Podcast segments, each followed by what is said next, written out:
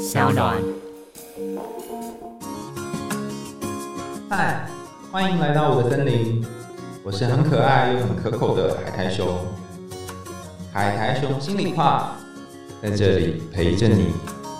大家好，我是海苔熊，欢迎来到海苔熊心里话。那这次我们是海苔熊信箱。上一次我们在呃两集当中请到波森芬尼，所以我们这次哈也请大家跟我们一起解这个海苔熊信箱，来跟大家打个招呼。嗨，大家好，我是波斯芬尼。好，我们之前谈到是《冰雪奇缘》第一集跟第二集，然后我特别从茫茫信件海当中选了一个跟这个故事我觉得有一些雷同的一个信件，然后在这边回复给大家。那我觉得它跟 Elsa 好像哦，就是是一个受了很多伤，但是是同时又很勇敢的一个，不知道是男生还是女生，我们暂且叫他 K 好了哈，因为他的那个名字是不能念的哈，所以我们给他一个代号是 K。那他想要谈谈他原生家庭的一些议题，还有对他的影响。那他写了非常长的信，而且非常认真。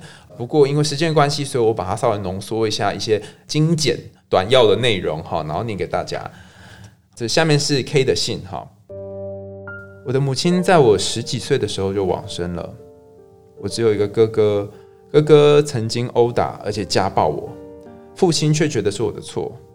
哥哥酗酒，然后到处欠债，父亲还是一直帮他还债，家里有事也都是要我先扛。我虽然持续发出这种抗议或不平的声音，但是父亲却说我是在争风吃醋，然后爱计较。我在求学阶段的时候被班上男生们讨厌，然后这又让我觉得对自己更加自卑。想一想，再过几年我就四十岁了，我是标准的母胎单身，就从出生到现在都没有交过伴侣。就算我现在没有跟他们，也就是没有跟爸爸还有哥哥一起住了，可是我还是觉得啊，父亲对我的影响很大。就像是我一直觉得我妈妈过世之后，我已经没有妈妈的爱了，可是。后来发生了一些事情，我也觉得我父亲也不爱我了。那还有谁会爱我？我好痛苦。我到底该如何处理跟面对原生家庭对自己造成的伤害呢？好，这是 K 写的信件内容。那我先讲一个最主要的感觉啊，为什么会觉得 K 很勇敢？是呃，他把他最难以说出口的这个很重大的议题跟创伤，然后愿意在这个节目当中跟大家讨论。那虽然是匿名，可是我觉得也非常勇敢了。其实我觉得你 K，你跟很多的童话故事的主角一样，之前好几集都有说嘛，你不是孤儿或不是单亲，你就没办法当主角嘛。那看起来你是实际上的单亲，但是却是心灵上的孤儿，因为你并没有一个人可以站在你这边，然后你开始面对人生好痛苦、好痛苦的议题，呃，跟手足之间相处的议题，那跟。Elsa 在跟 Anna 在第一集的这个手足相处的议题也有点像，所以我们特别选你当成我们今天的这个信箱的来宾。这样，那不晓得波斯芬，你看到这个信有什么感觉啊？其实你刚刚在讲 K 的故事的时候，我就一直浮现 Elsa 的好几个画面，比方说讲到说家里出了一些状况啊，然后有事情也要 K 先扛，我就想到，哎，Elsa 也是女王，哎，就是她要去扛这个国家的责任。哦，就是有一个很重的负担，那那个责任可能不见得是跟他自己本身有关系，但他就是要扛起来。他他就必须帮忙扛就对了。哦，我不想，但是我还是得。对对对。然后讲到说，K 也有发出过这个抗议跟不平之声，但是父亲却觉得他在计较嘛。那我就想到，哎，Elsa 也有这个情绪来的时候，他不是就会。手会冒出冰雪出来嘛？然后爸爸也是说你你怎么这个样子，就给他又戴了一个手套上去。哦，对，他的力量，他想要说的东西完全被冰封住了，完全被手套盖住了。然后你这么一说，我想到他妈妈，他妈第一集不是讲一句话而已嘛？所以他妈妈在第一集是一个没有办法发声的阴性。那在这个家庭也一样啊啊！我们看到这信件前三行都是我哥、我爸、我哥、我爸，所以他是一个很阳性的、很阳性力量的国家哈。对他来讲是这个国家，然后女性的声音其实是没有办法被听到的。没错，嗯。然后 K 也继续讲了，就是他不止在家里面，就是他在念书的时候也被班上的男生讨厌，然后让他对自己很自卑。所以我就在想说啊，K 身上是不是也有一些什么样的魔法？因为你看哦，Elsa 有一个这么厉害的冰雪魔法，可是却让他被这个国家的人或者是其他邻国的人讨厌跟不谅解，然后他也因为这个魔法自卑。所以我以前倒没有特别想过，就是让人自卑的东西，是不是其实可能是很厉害的东西？嗯比方说，像我以前有遇过几个班上被霸凌的同学，是他们功课特别好，所以被霸凌，或是他上课特别爱讲话被霸凌。可是也因为这样，他们很可能之后变成艺人，或者是有一个很好的学业或工作的成就。所以我不确定 K 你有没有什么样的技能哈，但是你可以想想那时候你被霸凌的点。它当然可能是一个你很自卑、很讨厌的地方，但有没有可能它也有一些些是还不错的，或是你身上特殊的地方？那这个地方可以变成你一个看起来是是陷害你，可是实际上又能够帮忙你在某些情况下的技能。比方说，你讲到这个，你需要去帮忙扛家里的事情，这种很负责任的态度或是能力，可能正好变成会让你觉得很受伤的点。我不晓得，也许有有这样子的可能性在，就是。你是从哪个角度去看到这个被人排斥的特质？也许它是中性的，也许没有什么好坏。那波斯曼你在讲的就是一个特性的呃两面嘛，哈，就是光明面跟阴暗面。比方说负责任的光明面，就是你可以帮上很多忙，然后别人放心把事情交给你。但是太负责任，你就会进入他的阴暗面嘛？你就得连家里面哥哥的债务，然后哥哥酗酒这些都要一起扛。所以负责任是一个很棒很棒的魔力。可是这个魔力如果没有运用恰当，你就跟 Elsa 一样，不仅伤害了别人，而且自己也会觉得很受伤。嗯嗯。或者有时候可能是你的魔法太强了，所以别人的魔法可能就没有机会施展。比方说我们刚刚讲说 负责任这件事情，因为。假设我今天把家里所有责任都扛了，那其他人就可能什么事都不用做，那他可能就会觉得天啊，我怎么那么废，我怎么那么没用？所以他又不能讨厌自己嘛，因为他觉得我没有做错，所以他就只好。讨厌你，像我们就很讨厌以前念书的时候，寝室里面有个学霸一直读书，所以你回回寝室看个电影都觉得心里很不舒服。所以并不是因为你表现不好，是因为你表现的太好了，然后这个太好让其他人产生不论是嫉妒或者觉得他们没有功能。的这个感觉，就有点诱发别人的阴暗面跑出来。对对对对对。呃，家族治疗里面有一个观点，就是说，在一个家族当中，有一个人太有功能的时候，另外一个人就很没功能。因为有一个人要扮演有功能的角色嘛，像你很会很会赚钱，会负责，那那个你哥哥刚好就可以很不很不会赚钱，很没用，很废这样。那反过来，如果哪一天你不再为这家里面扛起这些东西了，看起来会一一定会遇到非常多的痛苦跟困难。别忘了这两集那个 Elsa 都过得很惨。但是或许在这样的情况下，你那个无能的哥哥，他才有机会去面对他人生当中重要的议题，然后他才能够自己变得有能，而不是你一直去给他。当然，同样你爸爸也有你爸爸的一些议题，可如果你持续以前的模式，或许这个状况就还会再继续。那既然海涛总提到，我就觉得母胎单身这件事情也是一个很重要的关键哦。就是《冰雪奇缘》第一集拍完这姐妹相拥之后，就很多人在讲啊，也给 Elsa 配一个伴侣啊，什么什么的。结果不好意思，第二集他们也没有这样做，他还是继续让 Elsa 单身。哎，为什么这样子啊？这不公平啊！对啊，对啊，你看 Anna 都这个已经结婚找到好对象，第一集虽然有个渣男，但好歹也是有个对象嘛。所以我就特别去看了一下编剧跟导演为什么。不按照广大这个剧迷的想法去给他配一个伴侣，然后导演很好玩，他说我们在设计这些角色的性格之前，都有做过很严谨的这个性格分析测试，他们做的 MBTI，然后呢，他们发现 Elsa 是一个还没有准备好要去跟别人建立关系的角色。为什么？你有没有想过，就是他一辈子都。自己一个人关在房间里面，哦，他出来房间跟别人接触，也不过就是短短三年多的事情。所以他还在处理自己的议题，还没有整理好之前，是很难用这样还不太稳定的自己去跟别人相处。对，而且你看他第二集做的一个很重要的事情，就是他要找回他自己是谁。所以在跟任何的其他人建立关系之前。他要维持单身，直到他跟他自己在一起。对他必须解开他的身世之谜。所以，Kenny 的身世之谜呢？你有没有发现一个超级神相似的地方？我看到以前，我第一秒想到要取用你的姓的原因，是因为你的母亲在你十几岁的时候就往生了。然后，这个死去的妈妈，其实她说不定没有死。他的没有死是他有一些东西还留着，等待你去探索。等等你不要真的给我跑到北极去哈，就是他的那个北极是内心当中的一个北极，或是内心当中一个很深的地方。那当你探索了你跟你母亲相关的一些议题，你对他的失落，对他的想念之后，把你的这一个状态有一些整理之后，或许就可以缓解你的母胎单身。母胎单身这个字也很好笑嘛，它就母胎单身嘛，可见的第一个要解决的是母胎这件事。就是你得先去回到你母亲的子宫，就像进入你的冰窟或进入你的石窟，再到这个子宫里面重新诞生一次，解决你这个母亲的议题，或许才能渐渐的迈向下一步，像 Anna 一样找到另外一个呃跟她在一起的对象。那记不记得我们在过去两集讲了很多的这种阳性跟阴性的事情，然后讲到说《冰雪奇缘》是一个很阴性的故事，那。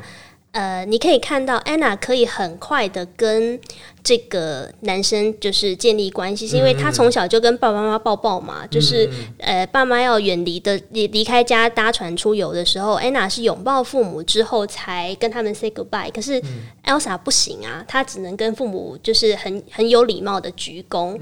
那加上安娜又有一个姐姐，嗯，所以她在这个家里面是有一个。女性的对象好像可以去追随跟效法，可是对 Elsa 这个姐姐来讲没有。然后 Elsa 一直都被爸爸的规则给规范的很严嘛，你要戴手套，你不可以这样，你不可以那样。所以虽然 Elsa 拥有水这样子很阴性、很女性的力量，比方说丰沛的情感啊、敏感的感应力，可是你看她怎么用，她用很阳性的方式去使用它，就是把它变成冰，然后破坏、去攻击。嗯，对，所以。Elsa 的困境来自于她没有办法用水原本要有的方式去使用她的能力，就是她她是一个女生，可是她身上有很多很多的阳性的力量，让她有一点我们讲说阴阳失调之类的。所以她的她的水其实有一点石头的味道，哦，因为她必须在一个国家里面，就是它是一个理性的世界里面存活，所以她必须把它水化成冰。大家记得在第二集的最后的时候，Elsa 她不是弄了一个冰墙嘛，对不对？所以那个冰虽然有一些力量，但是它也必须有一些务实的。部分才能让他在这边存活。那或许对于呃 K 来说，你有一个很重要的力量，但是这个力量可能或过去你在跟不论是跟爸爸或跟哥哥互动的时候，你都是采取某一种为了要保护自己不得不破坏的方式。当然你也很辛苦，你受到他们非常非常多不合理跟残暴的对待，所以你也可能也用一些方式来保护自己。但是这样的方法呢，你过去尝试过，可能没有太多的帮助。那或许你就要想。想一想，有没有可能把你内心某一个部分柔软起来，然后试着把那个软软部分来去面对你目前人生的问题？就像第二集 Elsa，她终于遇到水了。我们来看一下 Elsa 那个时候怎么。面对这个四大精灵，也许可以有一点点小小的解决你的目前的困境。对，嗯，我们前一节有讲到，就是四大元素里面，风跟火是阳性的元素，地跟水是阴性的元素。那所以是先阳性再阴性嘛？对，你看在故事里面，他先碰到风，再碰到火，然后他在寻就收服这两个精灵的方式都是用冰嘛。对，看到这个风把它包起来，就用冰把这个风变成一个大冰球，然后就搞定了风。然后看到火之后，他就用大量的冰去追捕这个火蜥蜴，然后也搞定了火。嗯。可是接下来到水马的时候，你看到 Elsa 怎么跟水马战斗？他一开始用了很多的冰，不管是冰的踏板、冰的悬崖，还是冰的盾牌，都没用。嗯。哦，水马就一直不停的把他的冰打破，甚至水马还把这个 Elsa 叼住了之后往前跑。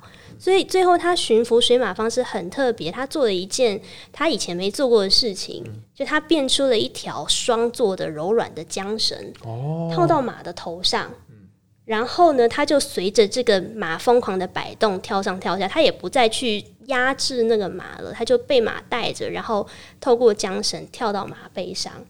所以，当他真的面对水的这个原型的时候，他反而不能用冰去跟他。对抗，他要用很软的东西去驯服这个水马。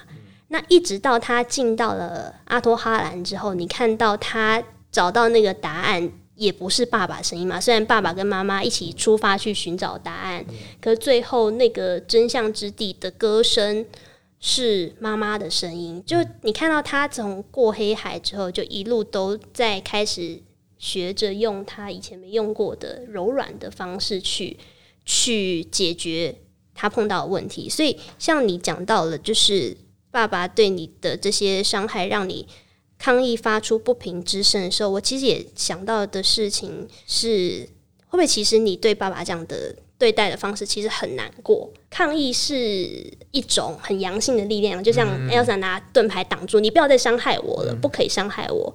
但是同时，你被伤害到的那个部分，可能也很需要安慰，很需要好好的被看见，被看见，哭一哭，有水的流动。嗯，对，这好重要哦。而且，如果按照那个你刚刚讲的这个四大元素的流程，再套到你的故事上面，或许啊，因为我们都不了解你嘛，可能有一个指引是这样哈，就是或许你一开始是用抗议的方式，就是用石头的方式，比较硬的的方式去对抗。但是这个方法你发现就是呃，好像反而被爸爸骂或被爸爸指责，好，所以又又被打回来嘛。那在故事里面的第一个遇到的的元素是风嘛，对不对？那刚刚有提过妈妈是风代表，所以或许你现在如果 SOP 的话，第一个可能要可以试着先去理解你跟母亲的关系和失落，先去理解这个母亲的议题。结束之后，我相信你对爸爸有非常多的愤怒，可是有好多的伤心。愤怒是表面上那个火的的部分，但你大家大家还记得吗？那第二集那个火，其实它最后被驯服的时候，是一只很可爱的小蜥蜴，所以。你内心其实有一个柔软的、可爱的东西，是藏在你那个好生气、好愤怒、想要跟爸爸对抗的这个当中的。所以第二步是火，那第三个其实最难、最难的是你自己情绪上面的议题，也就是你跟自己相处，包含那个很难驾驭的水马。好，所以从母亲的议题到父亲的议题，然后到你跟自己的议题，或许是解决你目前状况，还要找寻另外一半之前 要做的 SOP。因为 Elsa 就算做完了这些，她还是没有办，你知道吗？可是很好玩的是，Elsa 在第二集解决完问题之后，她找到爱了，她找到她可以回的家是什么地方。所以你的信里面有讲到说，连父亲都不爱我，谁会爱我的时候，我就想到。Elsa 在进到那个阿托汉兰的洞里面，看到妈妈的时候，她其实是情绪很很激动，而且很感动的。即使妈妈已经不在，她只看得到妈妈留下来的影像，嗯，或是妈妈留下来歌声。可是那些东西给她很多很多妈妈的安慰、照顾的滋养，或者是疗愈。即使实体的妈不在，我就在想，也许。实体的妈不在，令人悲伤的事情，可是也许也不是一件坏事。嗯啊，因为他可以透过这样的方式去跟妈妈留下来那些很重要的东西相遇。嗯嗯，所以这样讲好像要做很多事嘛，对，万事起头难，而且先做一小步就好了。我想跟 K 说，如果呃，虽然我们长期是要去解决呃你。可能呃母胎单身的议题，但你也发现原生家庭对你影响很大，然后父母亲的部分你可能都需要做一些事情。可是，我我我的想法是，或许你可以先感觉一下母亲在十岁以前跟你的相处，会不会小时候母亲其实很爱你的呢？你有没有任何有关他的记忆呢？如果用 Elsa 的经验的话，有没有可能提取跟母亲有关的一些记忆或相处的过程，会让你有一种被拥抱还有回家的感觉呢？我相信你不只是要一个伴侣，而是你要一个家。可是这个家目前就你成长的环境会发现，它不像你的家，就像 Elsa 觉得他那个国度是不属于他的国度一样。它长得很像个家，但是好像不是给他感觉上面有归属的地方。可是他又好爱这个地方，所以他又放不下这个地方。就像我相信你对哥哥跟爸爸有很多的恨，但也有很多恨以外的一些感情情绪。所以如果你呃愿意的话，或许可以先想想你跟妈妈之间的关系，还有他的一些回忆，可能你就可以解开某某个锁跟某个钥钥匙孔这样子。嗯，或者如果不是跟妈妈。之间的这个回忆，也许有时候很难想，因为我也想不太起来我七岁前发生什么事情。但是如果你心里有一个可以好好心疼你、拍拍你、抱抱你的妈妈，你觉得那个妈妈会是什么样子？对耶，你可以想想，你最近或是身边有没有谁可以给你这种温暖的，像是一个母亲的感觉？他可能不一定是个真实的人，他可能是一个呃虚构的或是故事的角色。那尽量感受你被照顾跟被爱的感觉，那力量就会慢慢的长出来。对呀。嗯然后 Elsa 在进到那个洞里面，跟妈妈的影像开始对话的时候，里面有一句很打动我的歌词，就是 Elsa 她一直说：“我一直不晓得我到底可以怎么样被别人看到真正的我，然后找到我可以归属的地方。”我歌里就常常说：“我这辈子这么的折磨，这么痛苦，我到底要寻找什么样的东西呢？”最后妈妈解答，她竟然说：“你就是你一辈子在寻找的归属。”我看到这一段，我好鸡皮疙瘩！天哪，那是大爆泪耶！所以或许你要的不是家，你要的也不是呃一个伴侣，你要的是你自己，好好跟你自己相处。然后你的心是你唯一的依归。听起来好像很鸡汤嘛，但你如果真的不知道怎么办的时候，你就摸摸自己胸口吧，想想你真正想要的是什么。或者是像你刚刚讲的，就是谁会爱我这件事情，其实当你觉得很难过、很受伤的时候。你可以抱抱自己吗？或者是安慰自己、秀秀自己吗？嗯，对。但我知道这听起来好像有点有点难。对，或是像我有朋友讲过，说这样好像有点悲凉。嗯，可是很多时候就是。你就是你自己身边最亲近人，但因为你你跟自己已经合在一起，所以我们就看不到其实自己身上就抱着自己的这种感觉。还有一个方法，其实也是我最近蛮有感觉的啦，就是你可以回到大地母亲的怀抱啊，就像故事里面他们其实是回到了那个魔法的原始的自然的森林的怀抱。然后才疗愈了这整个过度理性的国家嘛，所以或许你可以去公园抱树，像我最近超级喜欢抱树的，就把这树抱着，然后感觉一下树它的流动，还有触觉，然后嗅觉各方面的感觉，然后你可能可以找到一些安稳的感觉。今天谢谢波斯芬尼啊，然后我们的海苔熊的信箱呢就到这边哈，那也感谢收听今天的海苔熊心里话。那想要听更多有趣的童话故事呢，欢迎追踪 Sound On 好，那我们每周会固定更新哈。那我们是 S O U N D O N 声浪，我们就下期见啦，拜拜，拜拜。